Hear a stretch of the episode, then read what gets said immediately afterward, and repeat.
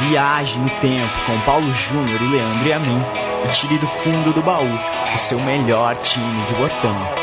Agora na Central 3.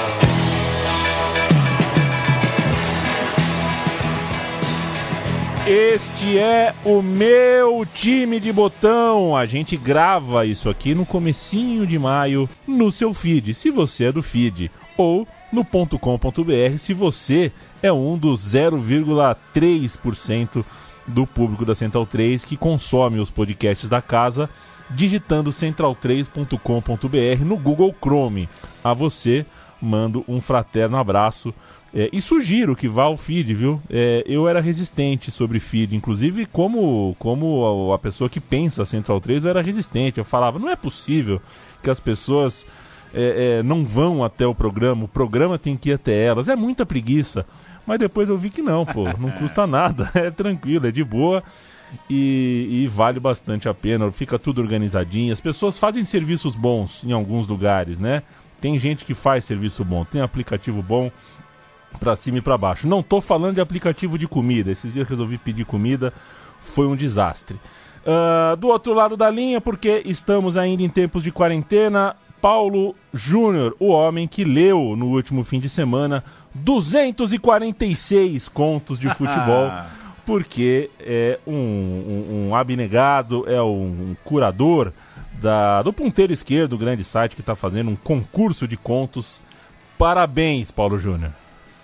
O seu tá lá, né? Mas eu li de forma anônima. Eu jamais, é, eu sou, eu sou a favor do Clube do Bolinha, mas jamais é, para os meus amigos. É, eu jamais cometeria isso. Li os textos de forma anônima.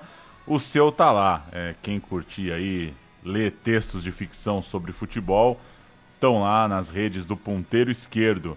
As pessoas escreveram seus textos, a gente leu de forma anônima e agora eles entram numa brincadeira, num num campeonato aí, numa espécie de, de Copa Libertadores, de Copa do Mundo, o que for, pro, pro leitor pegar esses dias sem futebol e tentar viajar um pouco na ideia do texto. Sem futebol, mais ou menos, já tá para voltar, né? O, a Bundesliga ah, tá. tá de volta e acho que nunca antes na história desse planeta houve tanta ansiedade para assistir um Schalke Borussia Dortmund, hein? o que vai chover de relato desse jogo. Isso aí vai ser home do Terra, é, aquele SMS do IG, todo mundo vai mandar a nota da volta da Bundesliga. Mas enfim, tô animado com o programa de hoje. A gente gosta de coisa velha e nesse aqui você foi longe. E antes da gente começar a falar dos ídolos do Napoli antes do Maradona, eu queria pegar a sua opinião pessoal. É... Outro dia foi aniversário, né? Do aniversário do, do primeiro ou do bicampeonato da Série A. Enfim, eles devem ser próximos também, mas acho que eu estou me referindo ao segundo, ao, ao título, segundo. ao título de 90, né? Fez aniversário isso, agora, isso. comecinho de maio ou, útil, ou um dos últimos dias de abril. E, e com o Napoli muito se brinca, né? O time fundado pelo Maradona. Essa piada também surge é, quando se assiste documentário relacionado ao Maradona. Claro que no futebol a maioria das piadas tem um pouco de exagero, né? Quando as pessoas cantavam que o Corinthians não tinha estádio, o Corinthians tinha estádio, né?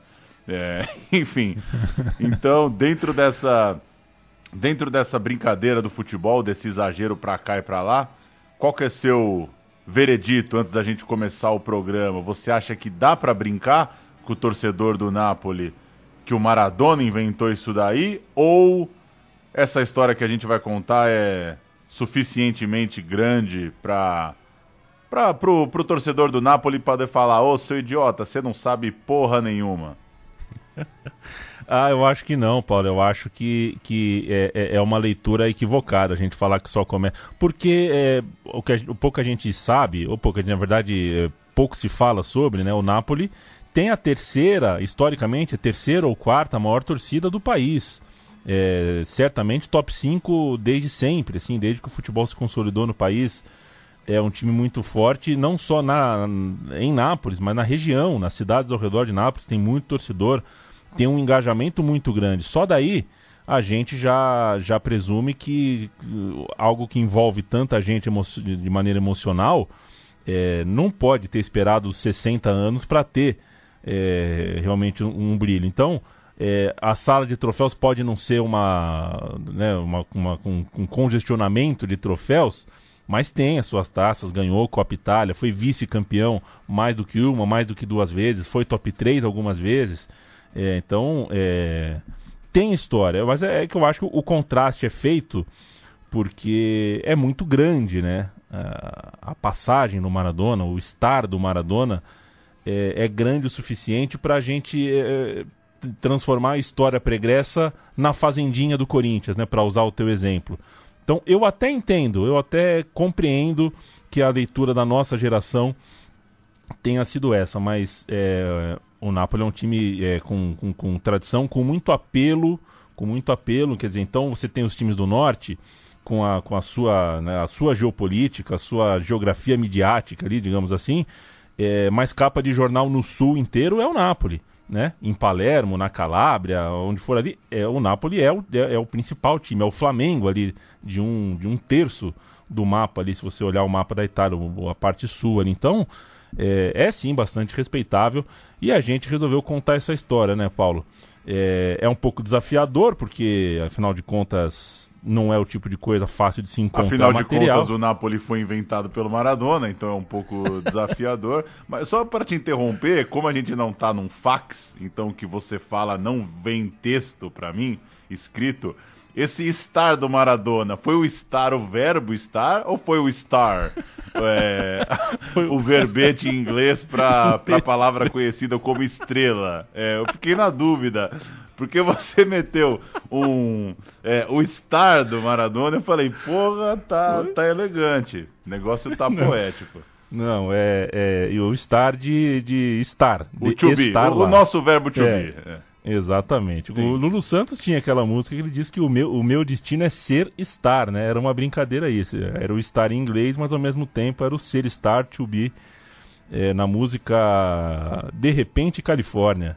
Garoto, eu vou pra Califórnia, viver a vida sob as ondas. Lulu Santos que esbarrou no surf rock, né? No surf music, mas conseguiu desviar a tempo e manter a dignidade na, na sua discografia, na sua carreira. E meteu uma live gravada? Rolou isso? Qual é que foi? Então, eu tenho a impressão, a gente trabalha com áudio, né, Paulo? Então, eu acho que cinco pessoas, cada uma em uma casa, tocando num retorno de no ouvido do, do Lulu Santos, sem nenhum delay, eu acho praticamente impossível. Então, eu tenho para mim que os músicos estavam gravados e ele ao vivo com ouvindo já o resultado mixado dos músicos no, no, no retorno. Porque convenhamos, tem delay, né? Tem, tem. delay. Não, não, tem como cinco músicos tocarem cada um em uma casa. Tem que ser. É, se foi todo mundo ao vivo, a Central 3 vai contratar esse técnico de som. Porque ele é o bichão completo, o peixão completo das lives. Manda bala então. Vamos nessa! O Napoli, o Napoli do azul do filme Boleiros. Um abraço, Flávio Migliaccio, Naldinho. Monstro! Sentiremos saudade, companheiro. É... O Napoli tem dois campeonatos italianos. Os dois foram conquistados em tempos de Maradona. É a maior idolatria, a gente já brincou aqui com isso. É, mas ela não se deu só por causa de bola.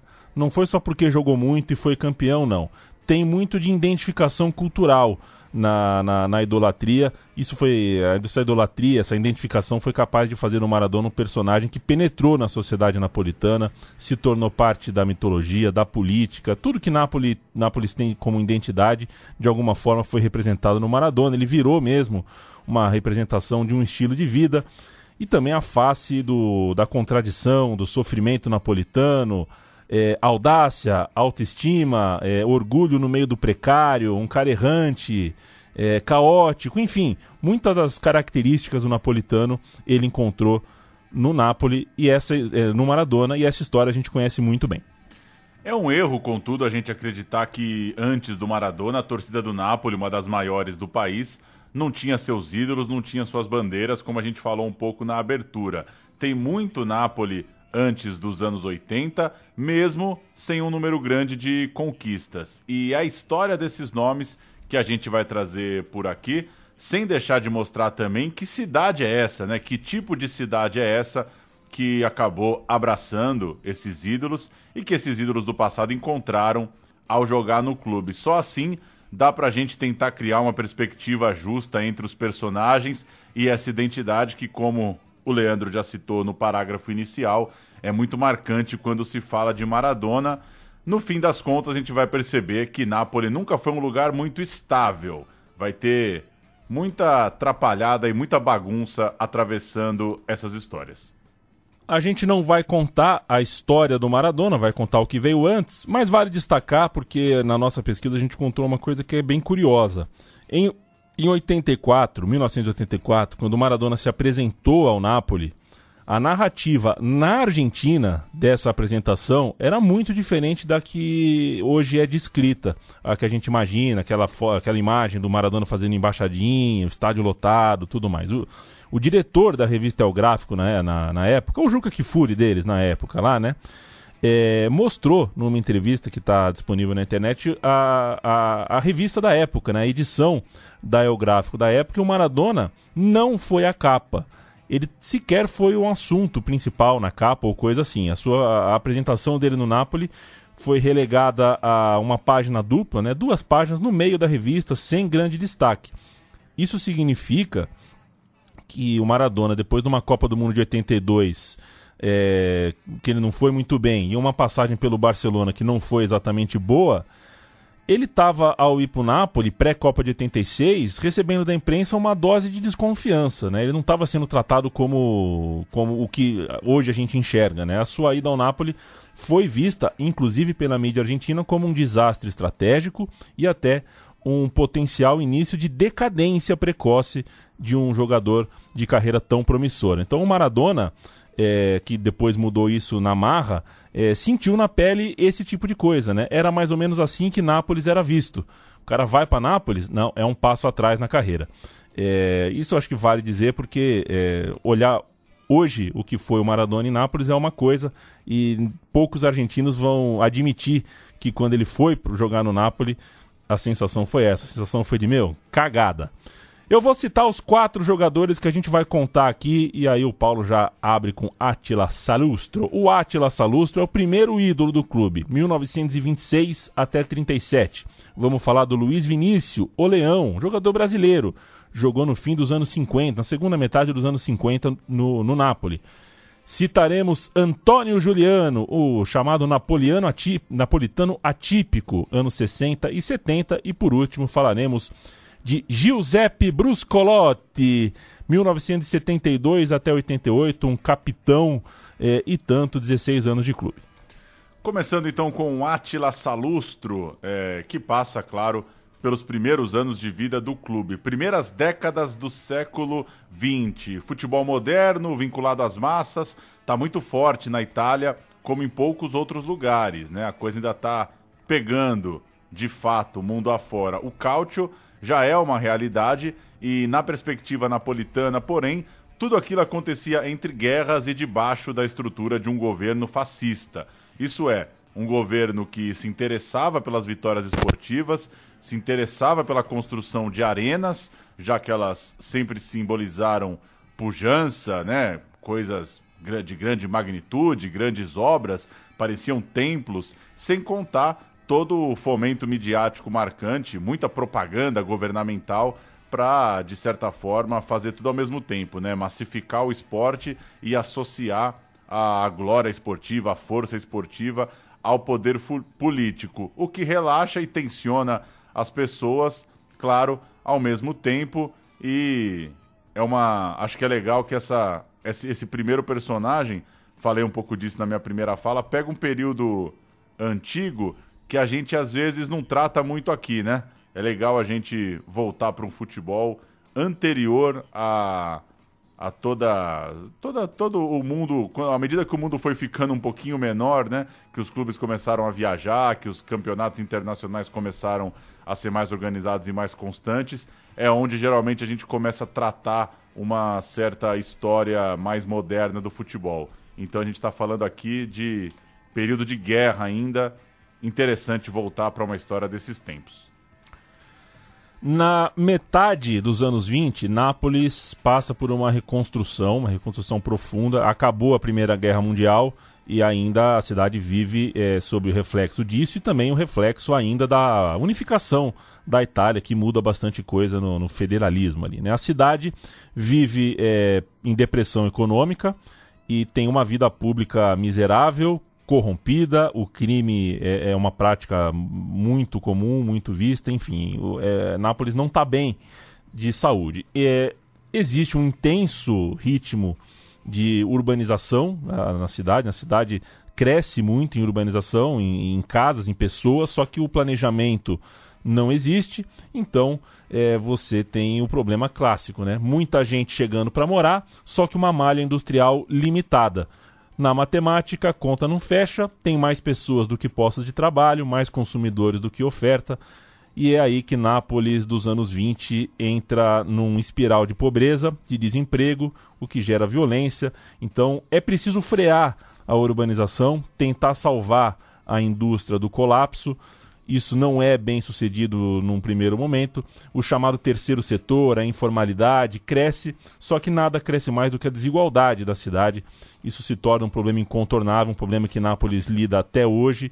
É, e, evidentemente, o contraste dessa região com o norte da Itália, mais estruturado e mais rico, é uma crueldade, em particular, com um povo que tentava levantar as pernas depois da guerra.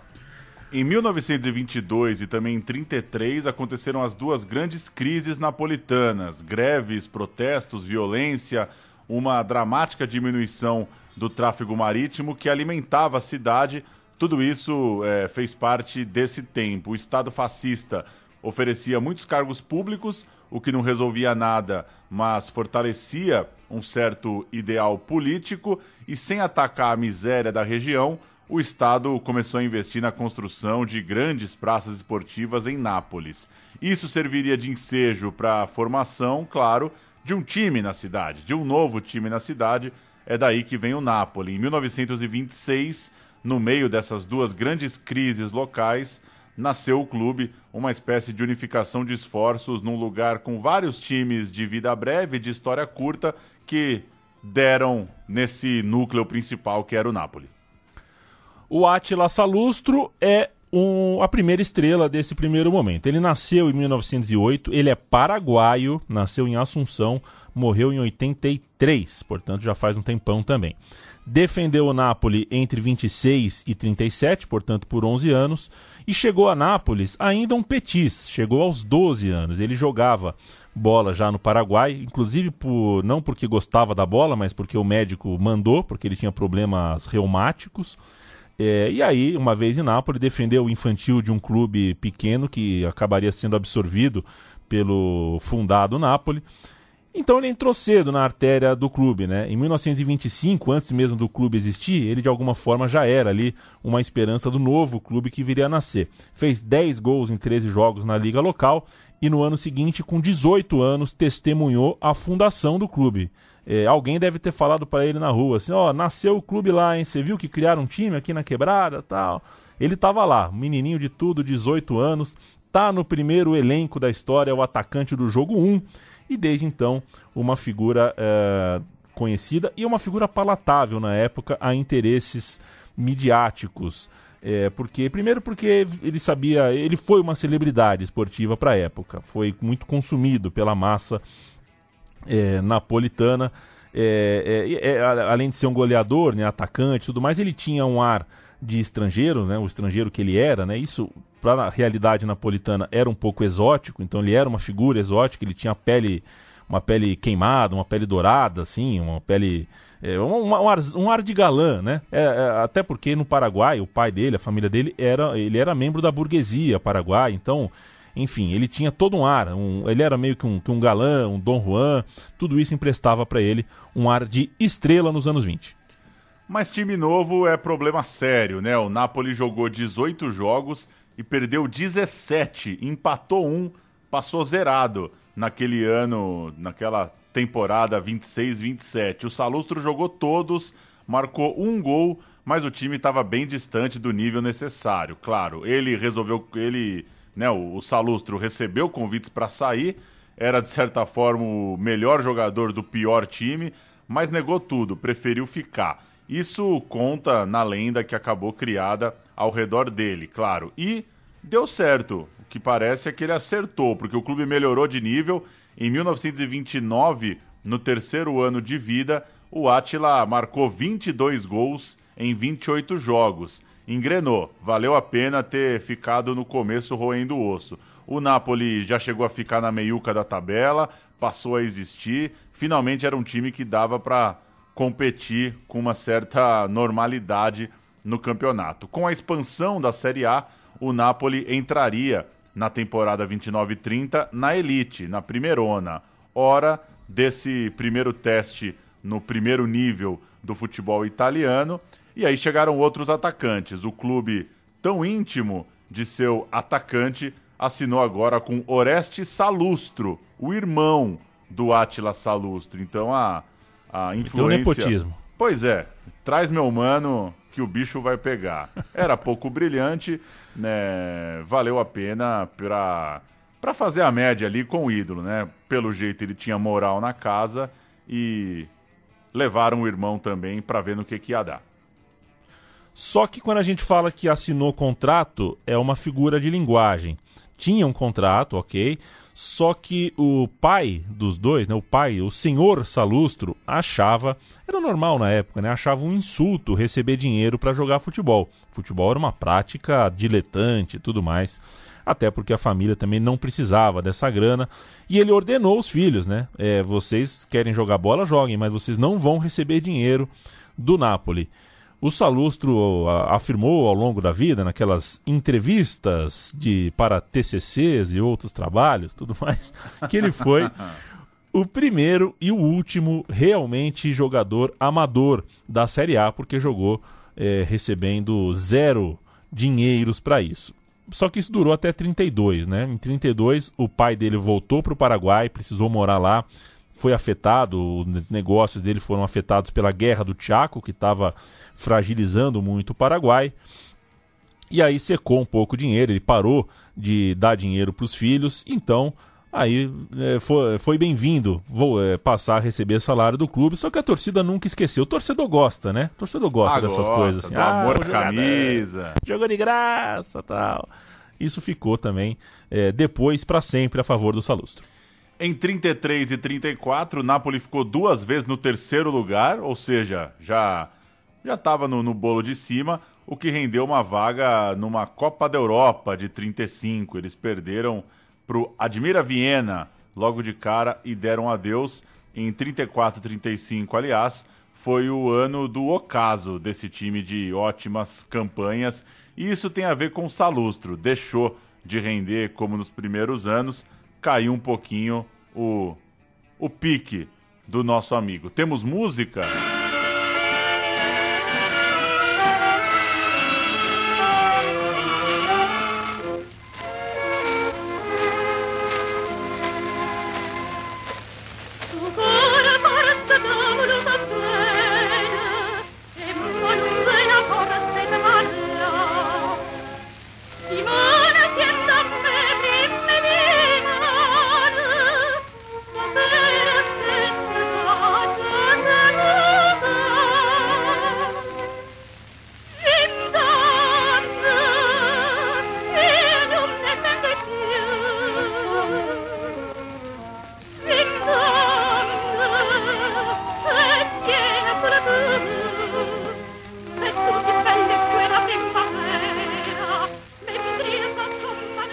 Que a gente está ouvindo é Lucy Dalbert com a música Vintani, que eu imagino que seja 20 anos, ou vigésimo, sei lá, em italiano, né?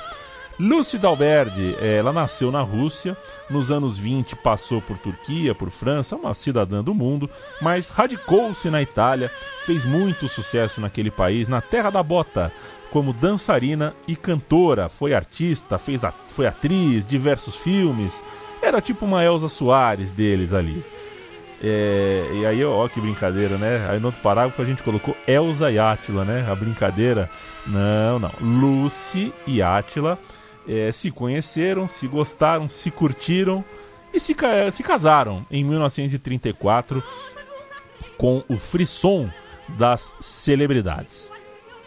Meter o castelo é, de Chantilly isso, lá, como é que é o nome? É isso aí É, meter o chantilizão lá, beleza. E, bom, o, o, o, o Salustro ficou perdidinho de amor pela Lúcia Dalbert. É, e a Lucy queria morar em Roma, ela tinha um espetáculo para apresentar lá de, de, longa duração, Quatro Fontane, ótimo espetáculo, por sinal, Quatro Fontane, ela era a estrela.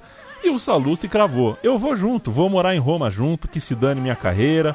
Colocou o futebol em segundo plano, só que ele tinha mais um ano de contrato com o Napoli. Esse ano uh, último foi decepcionante, porque o cara não estava com a cabeça no bola e campo. Acabava ali a trajetória como jogador do Napoli do Átila Salustro. Mais tarde ele se aposentou, aos 30 anos, se aposentou realmente de maneira é, relativamente breve. Defendeu a Salernitana antes desse, dessa aposentadoria e passou a viver em Roma com a esposa, com o filho que, que os dois tiveram. Uh, por amor. Acabou a carreira por amor e no fim, em 11 temporadas de Nápoles, jogou 265 partidas, marcou 108 gols. Na frente dele, hoje, 2020, só estão Maradona, Mertens e Hamsik. Ó, eu tô, eu tô acreditando em você, hein? Se eu chegar um dia lá e falar, pô, e aquele time do Atila? Os caras vão vão tá ligados, ah, né? Vão, vão escalar, pô. Vão tá ligados, vão tá ligados, tá bom. Nos anos 60, o Salustro voltou ao Napoli como diretor, passou outros longos 20 anos nos bastidores do clube e ao todo, então, foram 31 anos batendo cartão no Napoli. Após a sua morte em 83, um movimento apoiado até por Maradona pedia que o estádio São Paulo passasse a se chamar Atila Salustro, mas o bispo da região, ofendido e com força política, com moral na praça, defendeu o nome do santo da cidade com veemência. Falou: que palhaçada é essa? Não é assim que você sai mudando o nome de campo de futebol, não. O Salustro virou nome de rua, o que tá ótimo, né? Porque na rua você passa todo dia, né? Vou pegar Salustro e vai embora. O que, por sua vez, ofendeu a família de Salustro. Oh, mas eu tô começando a pegar bronca, hein, da família que queria mais. É, eles queriam ter o nome de tudo, do, eles queriam que fosse complexo, esportivo, cidade Átila Salustro. É, enfim, eu vou dar um Google Maps aqui na rua Átila Salustro e. e... É, é brincadeira, eu tô de cara que a, é, família, a família, se ofendeu, mas tô confiando família no zoado. É, pra gente fechar o Salustro, vale lembrar, isso parece pequeno pra gente, mas pro orgulho napolitano significava muito. Ele foi o rival do Giuseppe Meazza, o famoso San Siro. Esse virou nome de estádio. É. Aí que tá o pulo do tá. gato, então. O cara queria igual, né? Eles eram ah. tipo Jordan, Jordan e Isaiah Thomas aqui pra gente ficar na, na conversa da, do basquete atual aí, né? O basquete atual, brincadeira, no que a gente tá conseguindo ver no Netflix. É, o Giuseppe Meazza era o ídolo, o homem dos anos 30, o esportista dos anos 30, Copa do Mundo, Itália campeã do mundo, tudo mais. Só que era um moço de Milão. E o Salustro era um moço do Sul, o moço napolitano. Eles eram o Senna e Prost na visão dos napolitanos. Tá no imaginário do napolitano que o Salustro encarou de igual para igual. E certa vez, na abertura, inclusive, do estádio Ascarelli, na cidade de Nápoles, em 1930, é, teve um jogo entre Napoli e Inter de Milão, que até então não se chamava Inter, né? Se chamava Ambrosiana. 3 a 1 para o Napoli, dois gols do Salustro e os relatos dão conta que ele foi carregado pelo bairro, praticamente nu. É, saiu do vestiário, já foi carregado, eles andaram pelo bairro com o cara nos braços. Isso é bastante uh, representativo. A gente vai partir para o Luiz Vinícius, Paulo Júnior. Antes de você fazer a abertura, falar do Leão Luiz Vinícius, só dizer que nesse período também houve um goleiro no Napoli que também começou no, no clube desde a fundação. O Arnaldo Sentimenti é outro cara com, com. Se você chegar em Nápoles e falar do Sentimenti, é tipo o Oberdan Catani deles, assim. o pessoal gosta muito, é um cara que é considerado uma pedra fundamental, mas como eles são contemporâneos, a gente escolheu uh, a história do jogador que pelo menos casou com outra estrela. Aí rende mais notícia pra gente. E atacante, se ainda tem É. os gols, né? Na internet, a lista de gols. Agora, goleiro, meu, falou que é bom, não vai olhar, sabe? Goleiro, eh, goleiro dos anos 20, 30, 40, falou que é bom, acredita. Luiz Vinícius, chegando agora no Napoli da segunda metade dos anos 50. Quer dizer, então, que entre os maiores ídolos do Napoli tem um paraguaio e agora um brasileiro. É isso mesmo, Luiz Vinícius de Menezes, nascido em Belo Horizonte, 28 de fevereiro de 32. Por pouco, hein? Por pouco. Por pouco. Um medo, né, de nascer dia 29. Cria do Botafogo. Jogou no Botafogo entre 51 e 54. Seguiu para Itália, foi jogar no Napoli e virou. Nápoles, ah, então, tem um, um- um- novo jogador, um grande jogador, mas havia um protagonista muito dominante naquela época, não era do futebol, chamava-se Achille Lauro. Achille Lauro, a gente vai chamar de Lauro daqui em diante. Uma figura populista, um político daqueles, daquela estirpe que você já sabe, muito admirado, um cara que tinha boa lábia, eh, falava bem com o público, mas eh, era, enfim, um dominante, um populista, um cara muito complicado, com uma sombra muito grande. Ele era ligado, claro, ao Estado fascista e o seu período como prefeito de Nápoles, que foi pegou quase a década de 50 inteira, ficou conhecida, é conhecida até hoje como a época do laurismo. A Segunda Guerra tinha acabado de acabar, Nápoles estava de joelhos, né, devastada, bombardeada, um povo sem esperança, muita fome na cidade. E eh, o Lauro aproveitou disso, ele tinha carisma, sabia se aproveitar das situações, a política ali era um- uma, uma folha em branco, ele se aproveitou, conseguiu, eh, através de distribuição de alimentos, de sapato, de presentes, mexeu muito com a população carente, falava firme sobre eh, Nápoles se tornar um paraíso turístico, era um cara que sabia manejar esse tipo de promessas, então ele tinha uma base de, de a- de aprovação né, muito grande. Ele agradava a plebe, ele agradava a burguesia e ele não incomodava os mafiosos. E esses são personagens que precisam ser lembrados nos anos 50 de Nápoles. Lembremos que Nápoles dos anos 50 continua sendo um lugar de contradição, de desigualdade, alta taxa de desemprego, crescimento de favelas eh, né, ao redor do centro ali, de um subúrbio pobre.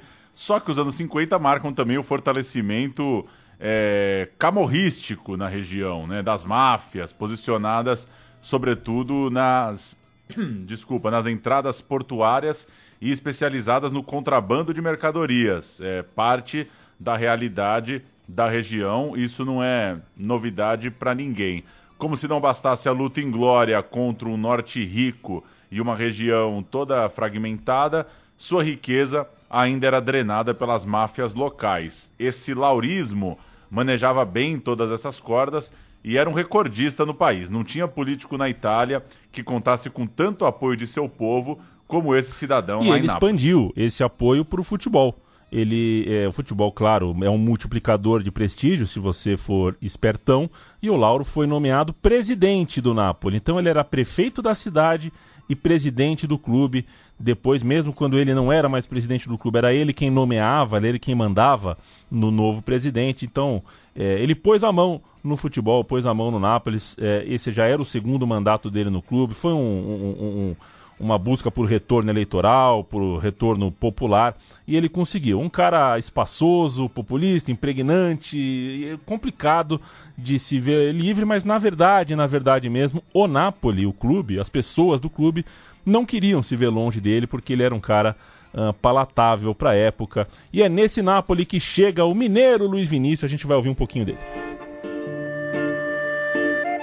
Sono venuto proprio sopra lo stadio e lo vedo e lo sento addirittura le ovazioni dei tifosi nelle occasioni delle, gio- delle giocate più belle o addirittura dei gol. No? Luis Vinicius de Meneses è alla sua seconda stagione sulla panchina del Napoli. Il popolo partenopeo lo conosce da tempo. Per il San Paolo era Olione, centravanti del gol facile negli anni 50. Partita di campionato, la prima volta che i napolitani mi vedevano, O Vinícius jogou muita bola na excursão do Botafogo pela Itália. O Botafogo foi dar um rolê e o cara arrebentou. Tinha um outro cara nesse time, né, Paulo? Atendia por Garrincha. Era bom de bola também. Só que esse era um pouco caro demais. Esse aí não ia dar para trazer. O Vinícius foi desejado pela Lazio, só que o Napoli deu cash com a grana, claro, do Lauro. E, e o Vinícius só não, aceitou, não, não assinou, assim, falou, ah, beleza, fiquei, porque ele tinha um, uma relação com o pai e a mãe, claro, no Brasil. Ele falou: só vou assinar contrato depois de falar pessoalmente com eles. Ele Não era dá pra dar esse cambal, né, nos anos 50. É. E viajar e mudar de país. pô. não voltar mais. Aí como é que você fala com a velha depois? Né? É, complicado, não tinha live. É, mas eles eram bem de vida. Se tivesse live na época, eles fariam muito. O pai, por exemplo, tinha fazenda em Minas Gerais, tal, tava tudo certo com a família. Só que ele não queria decidir nada sozinho. O Lauro estava pronto para pagar bastante dinheiro para ele, é, porque ele foi assim, chegou um olheiro, falou pro Lauro, um olheiro de confiança, né? Não deixa esse cara embora. Ele joga muita bola, mas no fim das contas a história dele é de bola, mas é também de vigor, é de luta, é um cara que tinha um futebol de contato, era um atacante áspero, cheio de quina, um cara chato, do jeito que a torcida gostava. Um. Como que você definiria? Um Serginho Chulapa. Talvez Serginho Chulapa, um Kleber Gladiador, não sei. Um Luiz Fabiano. Luiz Fabiano. Que você falou cheio de quina, eu já imaginei o Luiz Fabiano, dando aquelas, aqueles antebraços dele meio caindo, assim. É, Bom de bola, bom, bom de bola. Então o Napoli tinha o Luiz Vinícius, que de alguma forma representou como jogador o que era o Lauro no campo político. Não, claro, em termos de ideologia, óbvio, né? O cara era um jogador de bola brasileiro chegando agora, mas pelo afeto do povo. A galera comprou mesmo, curtiu o Luiz Vinícius. As pessoas de Nápoles amavam o jogador desde, desde o 18º segundo, que foi o tempo que ele demorou para fazer seu primeiro gol. Com 18 segundos, é isso, sai o gol do Vinícius de cara num 2 a 2 contra o Torino, rodada 1 da temporada 1955-56. O Vinícius era inflamado, era raçudo, e muito do que a gente lê sobre o Maradona hoje, que ele incorporou à cidade um estilo de vida, que o Maradona né, se confunde com a própria cidade, cabia na época pro Luiz Vinícius. Não à toa ele ganhou o apelido de Leão. Ele tinha esse jeito aguerrido que o futebol local gostava. Falando um pouco de anatomia, dizer que o Vinícius ele teve poliomielite, né, ao nascer, então teve algumas complicações. É, e ele tinha uma perna maior que a outra. Não eram tortas, mas uma era maior que a outra. Então ele, era, ele também era um pouco de torto, digamos assim, para jogar bola.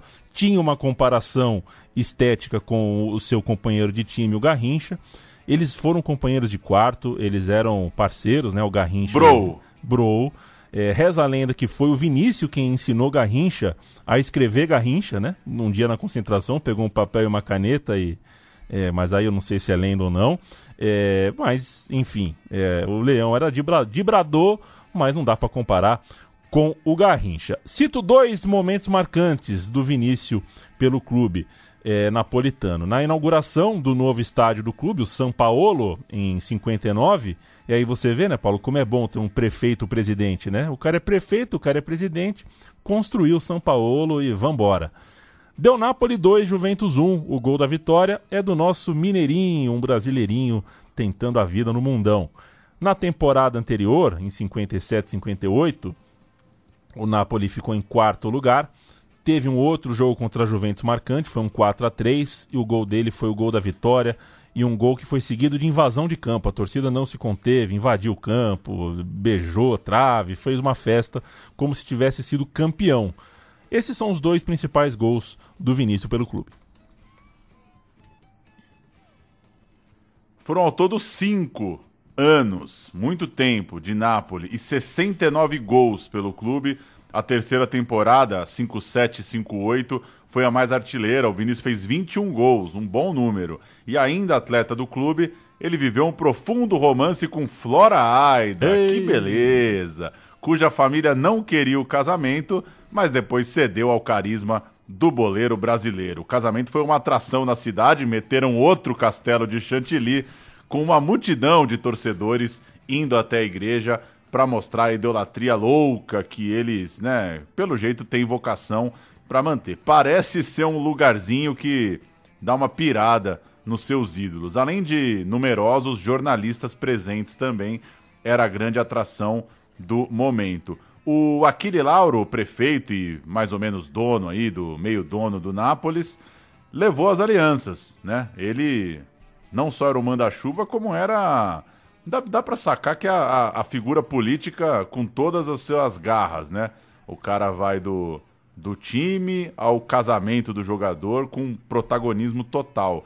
Uma relação bastante intensa. O Vinícius era um jogador protegido então por essa cartolagem, pela torcida, por todo o ambiente, mas que entrou em parafuso pouco depois do matrimônio. Ele perdeu seu primeiro filho em plena gestação, ficou muito abalado e foi é, possivelmente afetado por uma sífilis, segundo consta nos relatos. Entrou num declínio esportivo, numa rota de colisão com seu ex-parceiro, o Lauro, né, o, o dono de tudo, e era então hora de partir pelo menos até um dia voltar como treinador. Exatamente. O Vinícius jogou pelo Bolonha, jogou pelo Vicenza, ele foi artilheiro da Série A pelo Vicenza. Jogou, passou rápido pela Inter de Milão, já veterano, jogou só oito jogos lá e encerrou a carreira. Mais tarde ele volta como técnico e ele foi um técnico grande. Treinou o Napoli em duas oportunidades, 7-3, 7-6 e depois 7-8, 80 era um cara que pirava no preparo físico, ele deixava os atletas extenuados com o seu trabalho de vanguarda é, do ponto de vista físico e também tático. Era um cara à frente ali do da média, acima da média na época no quesito tático. Na sua primeira passagem entre 7-3 e 7-6, é, ele ficou muito perto de ser campeão. A temporada 7-4, 7-5 é, bateu vice, né? Bateu vice. Foram dois pontos só de diferença para campeã Juventus. E esse time de 75 faz Napolitano chorar até hoje, Paulo Júnior. Era time para escudeto, eles falam por lá. Seria o primeiro escudeto da história. Era um time fortíssimo, é um vice lamentável. Porque o, o time jogava muita bola, tinha um futebol muito atraente. É, no ano seguinte, 76, o Napoli bateu o campeão. Só que da Copa da Itália um pouquinho depois o Vinícius deixou o comando do clube, mas o jeito de jogar ainda era, ainda era o, jeito de jogar que o Vinícius implementou. Na história napolitana, esse time entre 73 e 76, que vale lembrar a época do carrossel holandês, né? Pega o período aí da Copa de 74, com marcação em zona, com defesa em linha, muita pressão sobre a bola. Esse é um verdadeiro inspirador do Arrigo Sacchi ao fazer aquele Milan dos anos 80. Então esse time do Napoli é importante para quem gosta de pensar aí os times do futebol italiano, os estilos, as inovações.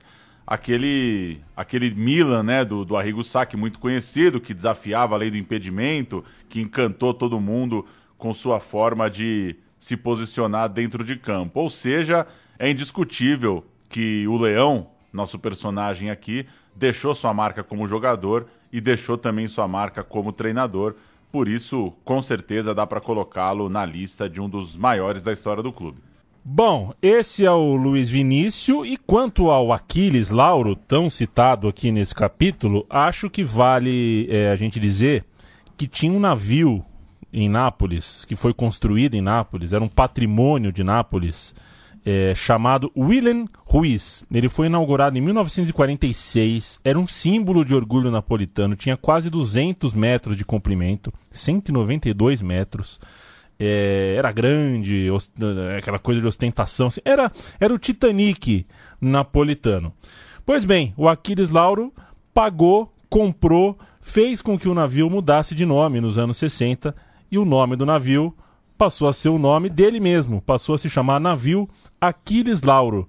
É, acho que isso mostra, isso ah, dá uma bom. medida do quão vaidoso hum. é, é, era o poder, né? O, o, o, quão, o, o, quão, o quanto o poder do Aquiles Lauro mexia com a vaidade dele. E quem vai explicar o fim da vida, não do Aquiles Lauro, mas do navio Aquiles Lauro, é, surpreendentemente, o William Bonner. Na costa da África, o Aquile Lauro pegou fogo quando navegava no Oceano Índico a 150 quilômetros da costa da Somália. Mais de 600 passageiros foram retirados em botes salva-vidas e recolhidos por um navio cargueiro que passava pela região.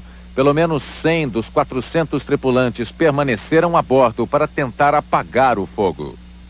Nove anos atrás, em outubro de 1985, o Aquile Lauro foi sequestrado durante três dias por um comando palestino quando navegava pelo litoral do Egito. Os terroristas fizeram 450 passageiros como reféns e exigiam a libertação de 50 presos palestinos em Israel.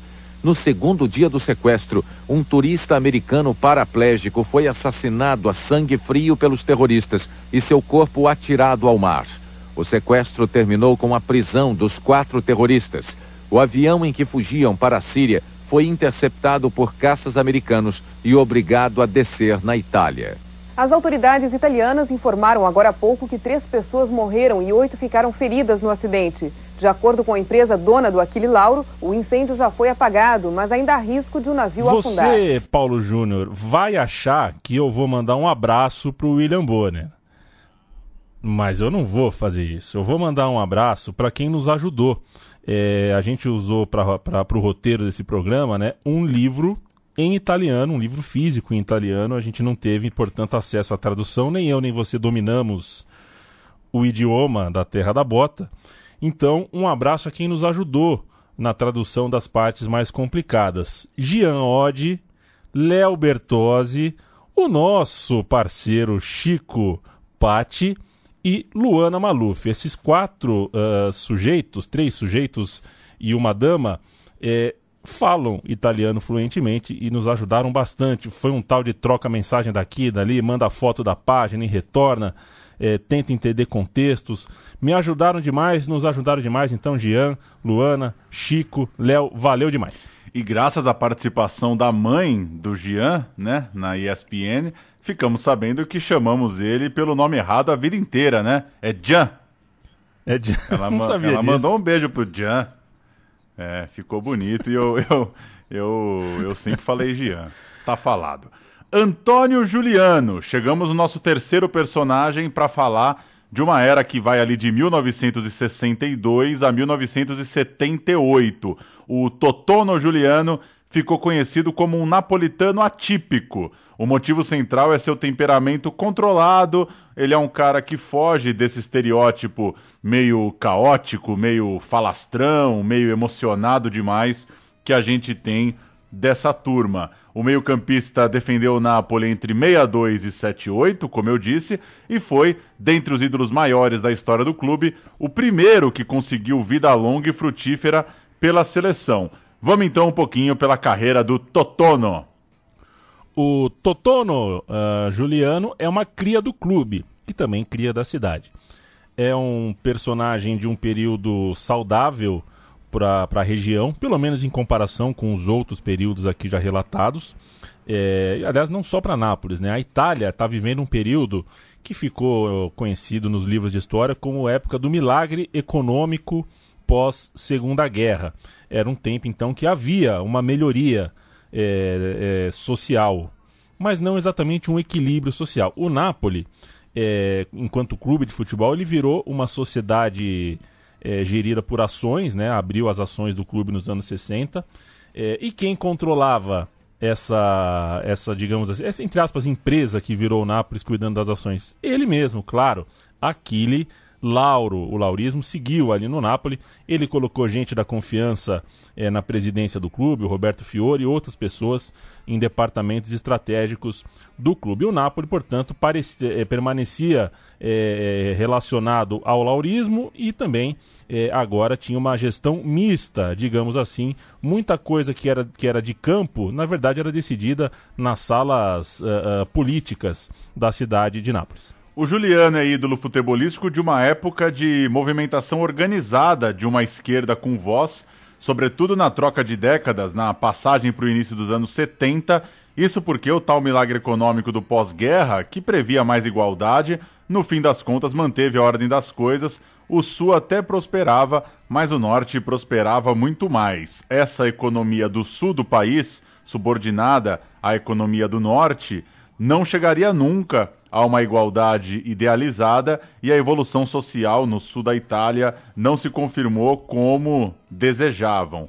ou não desejavam, né? Ou pelo menos algum teórico, algum pensador, algum político da época pôde ter desejado. A cidade abriga muitos desempregados com uma bagagem cultural, com uma capacidade de articulação ali na época, e esses lideram as lutas defendendo os direitos do trabalho, defendendo uma vida mais digna, não com tão pouco como naquela época, e também vale lembrar que no meio disso é um período de explosão de grupos violentos, é, sejam esses grupos da esquerda ou da direita. Em 75, o Partido Comunista chega ao poder na cidade, cravando de vez esse período como o mais quente, o mais efervescente do ponto de vista da diversidade política, do embate de ideias e de pensamento nessa importante região do sul da Itália. Outra coisa destes tempos é o nascimento de uma outra forma de torcer. Estou falando dos ultras né, na Itália. É, é, uma época com alguns fenômenos de massa acontecendo e a, o surgimento da, do torcer organizado, né, dos ultras, é, é, um símbolo disso. É claro que o que acontece na sociedade se refletiria de alguma forma nas arquibancadas, com todas as suas características de alguma forma expressas ali. É, a gente tem a, a ideia dos do, do, bairros uh, uh, onde tem mais participação é, camorrística, mais participação da máfia, tinha uh, uh, núcleos ali fortes, poderosos também na torcida, com força, com voz e tudo mais. Em 72 foi fundada a primeira torcida do clube.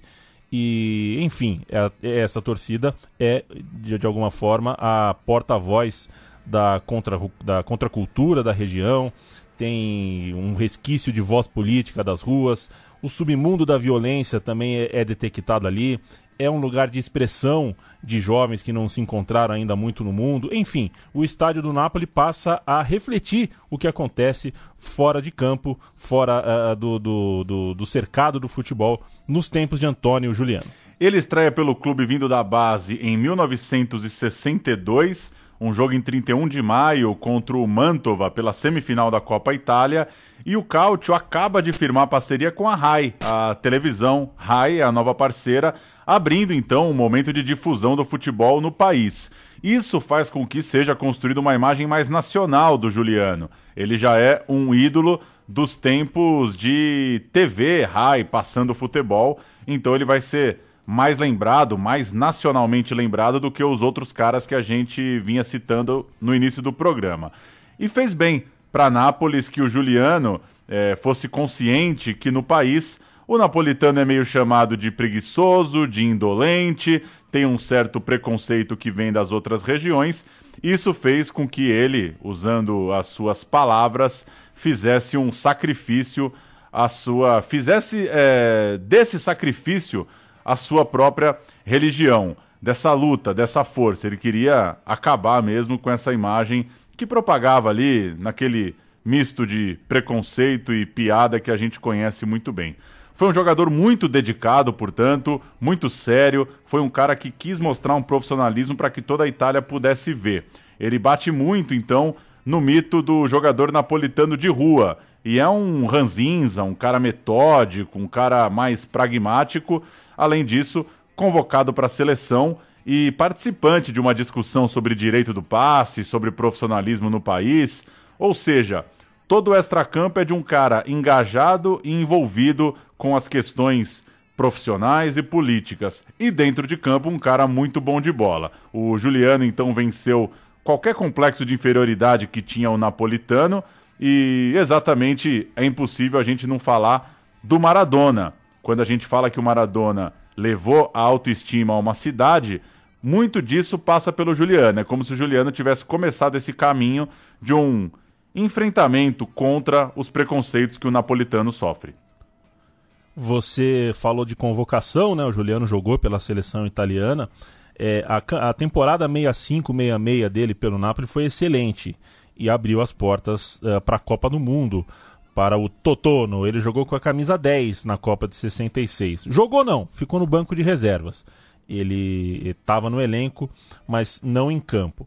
É, ele comemorou dois anos depois, ainda no time, mas ainda no banco de reserva, a Eurocopa de 68. Foi jogada em casa, né? A Eurocopa de 68. Foi jogada na Itália. E, e a Itália foi campeã, é o primeiro e único título italiano da Euro. A semifinal, inclusive, foi jogada em Nápoles. Um absurdo, viu, Paulo? É, Itália 0, União Soviética 0. Quando empata, faz o quê? Bate pênalti, né? Que nada. Foi Moedinha. cara e coroa. Moedinha. A Itália foi para a final da Eurocopa na moedinha. Eu, eu fico imaginando mesmo a torcida, né? Esperando ali para ver se foi cara ou se foi coroa. Na Copa de 70, dois anos depois, ele joga de novo, pela, ele vai, é convocado de novo, mas fica outra vez no banco de reserva. Ele entra no finalzinho, quando o Brasil já tá dando olé, né? O Brasil ganha de 4 a 1 o Juliano entra no finalzinho. Mas ah, ah, no- também não participa da Copa. Incrivelmente, ele também não participa em campo da Copa de 74. Ele é convocado, então, para três Copas do Mundo, só que fica ah, em todas elas no banco de reserva. O Scudetto bateu na trave aqui também, 6768 e 7475 foram duas temporadas de quase. Na temporada 68 deu Milan, na temporada 75 deu Juventus, dois vices pro time do Napoli. No entanto, é época de duas edições vitoriosas na Copa Itália. 62, aquela em que o Juliano estreou na semifinal, que a gente citou há pouco, e 76, essa conquistada bonito, 4 a 0 para cima do Verona na final, com gols de Beppe Savol, de uma contratação muito cara do time para aquela temporada, vindo do Bolonha, e do, Bra e do um camisa 11 cabeludo, que é uma outra peça rara, um tipo de um George Best napolitano, mais um representante desse futebol de contracultura. Inclusive você falou do Savoldi, por coincidência eu estava fazendo uma pesquisa para um outro trabalho outro dia, ele chegou a ser a maior contratação da história, né? É, se não me engano, a contratação do Savoldi ela, ela extrapola ali uma cifra que não sei quanto durou, provavelmente não durou muito, né? Porque era tempo de começar a gastar bastante com o futebol, mas é de fato, valeu esse registro que você colocou aí. É um dos caras, quem for pesquisar aí transações no futebol, vai bater com esse Napoli também. foi muito criticado a, diretoria do Napoli pelos valores que gastou no Salvaldi. E o Braga a gente podia estar contando aqui, viu? É que a gente tem que escolher quatro, cinco jogadores, senão fica muito longo, senão não dá tempo. Mas o Braga é ídolo e figuraça. Figura carimbada da história do clube. A gente citou aqui como George Best napolitano, né? Era mais ou menos isso mesmo. Loucão, gostava da noite e jogava um bolão. A gente vai subir um som aqui. Os gols. É, um pouquinho de Napoli 2, Spal 1, final da Copa da Itália de 62. E Napoli 4, Verona 0, a final da Copa da Itália de 76. Em dois áudios, duas ah, conquistas, duas taças do Napoli. Napoli, che è caduto lo scorso anno nella serie inferiore, ha saputo reagire alle avversità con coraggio e caparbietà. Ecco il primo gol di Corelli su calcio di punizione nella finale di Coppa Italia sostenuta dal Napoli all'Olimpico di Roma contro la Spal. Il pareggio dei ferraresi, autore Micheli, rimette però in equilibrio il punteggio. Al 34esimo il Napoli ha una nuova grande occasione per portarsi in vantaggio. Un fallo di Riva ai danni di Tomeazzi è punito con un calcio di rigore, ma questa volta il tiro di Corelli trova pronto Patrignani alla deviazione. Nella ripresa il gioco si trascina alterno sino al 35esimo, quando Ronzon trova la via della rete ferrarese e per il Napoli è la conquista dell'Anvita Coppa. Da questi a Braglia, bello il suo scatto vincente nei confronti di Sirena, si avvia in contropiede Braglia nella posizione di alla sinistra, sta per entrare in area di rigore, parte il tiro molto bello e gol! Braglia ha segnato il raddoppio per il Napoli con un'azione veramente esemplare. Brizz e Nacchi avevano manovrato vanamente sulla destra del fronte offensivo veronese, il disimpegno del Napoli con Palazzori aveva favorito lo scatto vincente di Braglia, Braglia ha superato prima Sirena, poi con un dribbling a rientrare. O Juliano, então, Totono Juliano ganhou uma Copa na entrada e uma Copa na saída do clube na sua jornada aí foi abriu e fechou com chave de Copa. Ele jogou ao todo 505 partidas pelo Napoli, é um- era um recorde na época e ele foi ultrapassado só no, no, no fim da década de 80 por um cara chamado Giuseppe Bruscolotti, que é a quem a gente vai prestar homenagem já já. Antes do Bruscolotti, é fundamental a gente dizer que o Totono Juliano, depois de parar de jogar, se tornou dirigente do Napoli e foi o homem que negociou, amarrou contrato, fez o cafezinho, conversou, de, de, de, de deu aquela conversa mole, convenceu Diego Maradona e seu staff a ficar, a assinar um contrato com o clube daquela cidade. só isso já o consagra também como o dirigente do clube, embora haja uma página negra em sua história. Ele confessou anos depois que arranjou um resultado no ano de 78, seu último ano como jogador do Napoli. É, ele arranjou com o capitão do Milan um conveniente 1 um a 1 um, um empate que dava vaga europeia para o Napoli, não mudava a vida do Milan, foi um acerto, um acordo de capitães e, enfim, isso suja é, consideravelmente a, a limpeza do Juliano como jogador, uma contradição ao que ele foi a carreira toda. Um canalha clássico, né, que vendeu o empate. Mas fica a dúvida se Hugo Giorgetti, né, alô você, se inspirou nele para fazer o nosso empresário do Napoli que contrata o Azul, o Azul. Numa, numa cantina no Bexiga. Vamos de bexiga, né? É, vamos no, é no bexiga, bexiga. Mas é um restaurante japonês, né? É um é, tem ar de cantina, mas no fundo é um restaurante japonês para causar toda a ironia da cena. Giuseppe Bruscolotti, 1972-1988. O Bruscolotti começa no clube como contemporâneo do Juliano.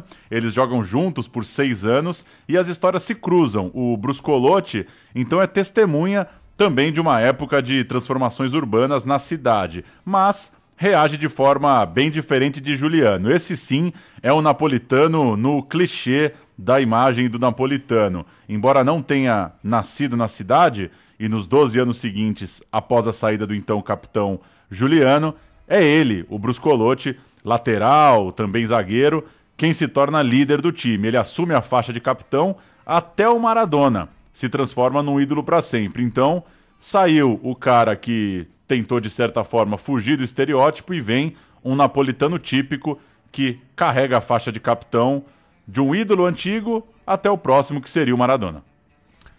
É desnecessário a gente dizer que a cidade não está numa ótima fase econômica, né? Foi a vida inteira assim, e Nápoles não, nunca foi uma Bruxelas. Não pegou, é. né? Não, não virou. Não virou, não virou. É, e a, e a, só que cada época com o seu contexto. E a luta agora era contra a desaceleração industrial. Havia uma fuga de serviços, né? É, empresas estatais construíam as suas empresas naquela região, mas ofereciam subempregos, não deixavam uma marca muito importante na, na no desenvolvimento da economia é, do local. E, enfim, isso ajudou a travar o desenvolvimento real do Sul, muitos subempregos que não resolveu a questão do desemprego. Nos anos, do, de, eh, nos anos de Bruscolotti, como capitão e zagueiro e lateral do Napoli, aconteceram outros dois pontos fundamentais, esses é, indiretos uh, à economia. Um é o caso de cólera em 1973 é, e também o terremoto que aconteceu na região em 80, a pandemia de cólera né, deixou 15 mortos, foi uma taxa de letalidade de 13% dos infectados, atingiu a Campanha, a Puglia, a Sardenha, é, foi, foi, foi feia a coisa. Já o terremoto foi bem feio, atingiu boa parte do sul italiano, pegou Nápoles em cheio, matou quase 3 mil pessoas. E o que se conta é que o Bruce Colotti, nas duas uh, ocasiões, tanto da cólera quanto uh, do terremoto, foi voz ativa, usou a posição de capitão de um time, um cara que tinha espaço no jornal, um cara que as pessoas paravam para ouvir, para ajudar. Foi um cara participativo, não foi um cara que se omitiu nessas duas ocasiões. Na tradução literal, o apelido do Bruscolotti é poste de ferro. Ele fez só 11 gols pelo clube, então dá para ver que era um lateral direito e zagueiro convicto, um defensor de fato, muito pouco participativo no que diz respeito aos gols. Vale lembrar que o Napoli, para apostar nesse então jovem valor, se desfez do Altafine, jogador consagrado já ali no começo dos anos 70, e também vendeu o Dino Zoff, outra figuraça que estaria sendo contado aqui caso não tivesse trocado de clube. O Napoli preferiu o Beppe Bruscolotti ao medalhão e o manteve em tempos de abertura de mercado e chegada de estrangeiros. Chegou gente de defesa de fora, como o Rudy Crow, mas era o Bruscolotti quem assumiu o posto por ali. a evolução de bola e a compostura do capitão provaram que valeu a pena. Foi um acerto bancar o cara. Na trajetória do Bruscolotti no clube, existem alguns momentos de heroísmo, aqueles que o torcedor gosta muito, como, por exemplo, quando ele foi a campo com hepatite. O time estava o time tava em fuga do rebaixamento, precisava dele, só que ele estava doente. Hepatite, em muitos casos, é viral, né? Eu acho que é, inclusive, uma irresponsabilidade. Eu posso estar falando uma besteira aqui, mas hepatite é, não, não se deve, né, Bruscolotti? Presta atenção. É, mas jogou jogou quase os 90 minutos, saiu no finalzinho, isso contou bastante para a torcida. O Napoli não foi rebaixado de fato. Ele participou também do título da Copa da Itália de 76, que a gente ouviu um áudio agora há pouco, e fica no clube, né? Tá no clube até o Scudetto, até a vitória do time do Maradona, o primeiro título italiano é, da história do Napoli. Então, ele é mesmo um elo entre os tempos de Juliano, que a gente contou agora há pouco, e de Dom Diego Armando Maradona, que vem mais adiante. Ele é mais que um elo, na verdade, porque ele é fundamental é, para que a cidade crie amor pelo Maradona. Não que seja difícil criar amor pelo Maradona, mas é complicado também pro Maradona chegar numa situação, né, num clube. É, é uma história meio sui generis, um cara do tamanho do Maradona, chegar num clube do tamanho do, do Napoli. E o Bruscolotti foi Cicerone, foi guia turístico, cedeu a faixa de capitão, deu boas-vindas em jornal, em rádio, construiu desde o começo um ambiente que fosse favorável, que trouxesse aconchego para o Maradona, para um astro como o Maradona, e isso é, conta bastante. No fim das contas, o Maradona até admite que, que se tinha uma pessoa que ele ouvia bronca e não reclamava e ficava quieto, essa pessoa era o Bruscolotti. Haja moral para poder dar bronca no Maradona. era, o, era o Betão do Carlos Teves. Menos, né? Menos, né?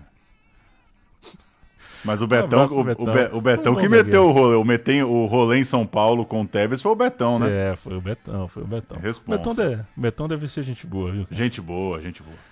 Vamos com o gol do Napoli, o gol do título. Campeão italiano em 86, 87. O jogo foi 1 a 1 e o gol é do Carnevale. Tutto l'arco del torneo, ecco Carnevale in azione, Giordano colpo di tacco per Carnevale, d'esterno gol, Napoli in vantaggio.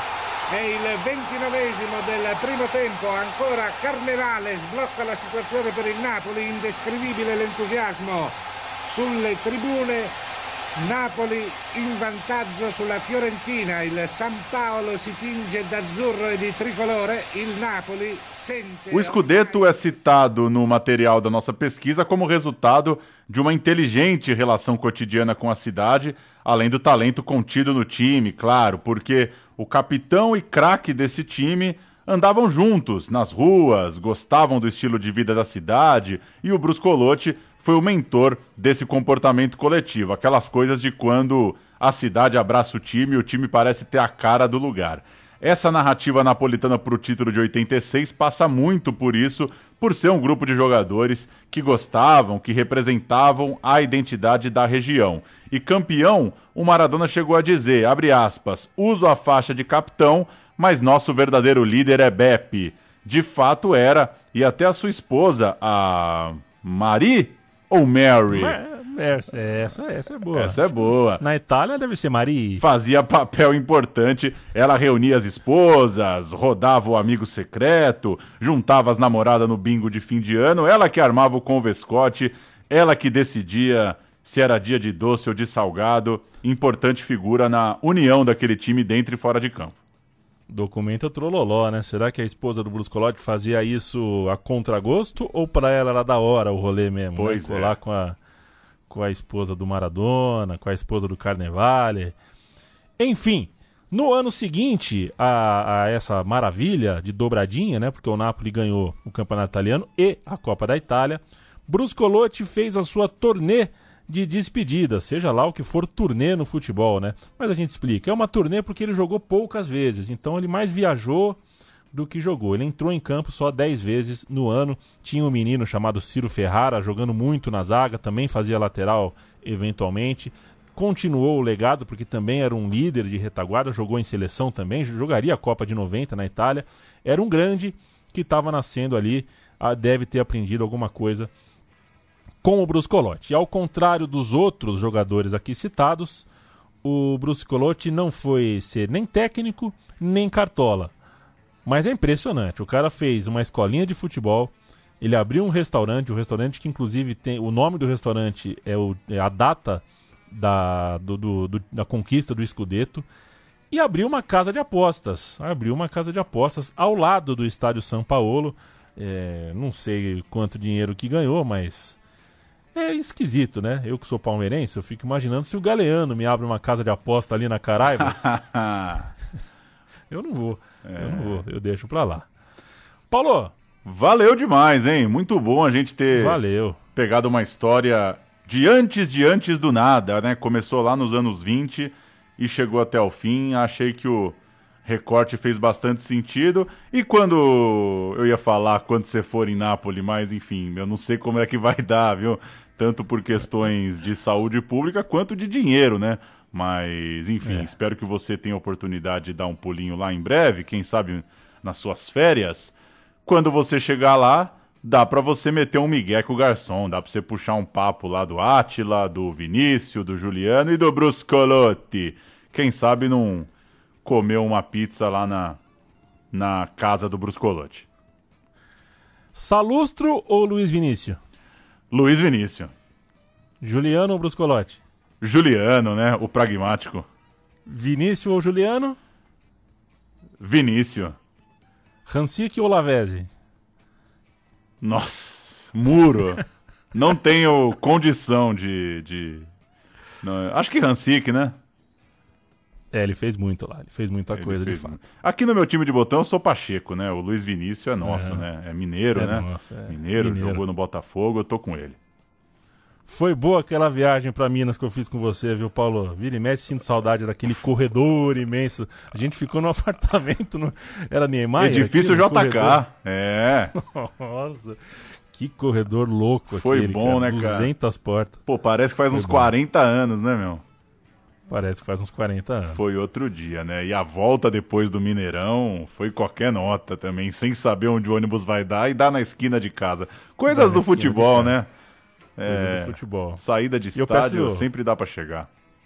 E eu peço desculpa a quem tava naquele ônibus, né? Porque eu preciso assumir que o.